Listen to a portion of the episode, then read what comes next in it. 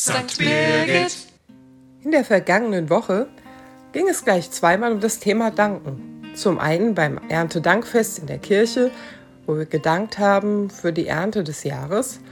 Und am Samstagnachmittag dann in einer wunderschönen Hofreite hier in Nordenstadt beim Ehrenamtsdankfest bei Kaffee und Kuchen, Suppe, Spielen und viel mehr, wo gedankt wurde für all die, die sich engagieren in der Gemeinde.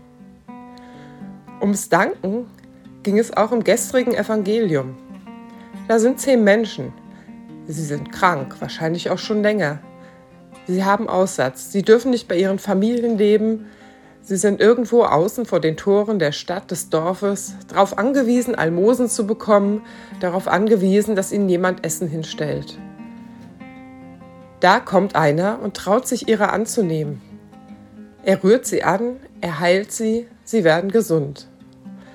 Sie gehen ihrer Wege. Zehn Menschen. Zurück kommt einer, einer, um sich zu bedanken, und Jesus fragt, wo sind denn die anderen? Ja, wo sind die anderen? Genau wissen wir das natürlich nicht. Was ist geschehen? Die Freude über die Heilung so groß. Der Alltag hatte sie wieder. Sie waren gleich wieder mittendrin. Wir wissen es nicht. Vielleicht ergeht die Frage aber auch manchmal an uns. Wo seid ihr denn? Denn wenn ich ehrlich bin, wie oft gehen, geht es denn unter im Alltag, auch mal Danke zu sagen? Danke an Gott, Danke an andere Menschen für die vielen Dinge, die uns so selbstverständlich erscheinen und von denen wir oft merken, dass sie gar nicht so selbstverständlich sind, wenn wir sie nicht mehr haben.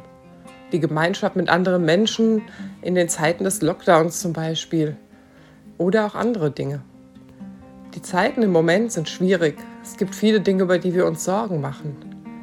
Aber vielleicht ist es gut, ab und zu auch mal auf den Blick auf das zu richten, was uns dankbar sein lässt. Und auch wirklich Danke zu sagen. Danke an Gott und Danke aneinander. Einen schönen Tag wünscht Claudia Vömel aus der Pfarrei St. Birgit.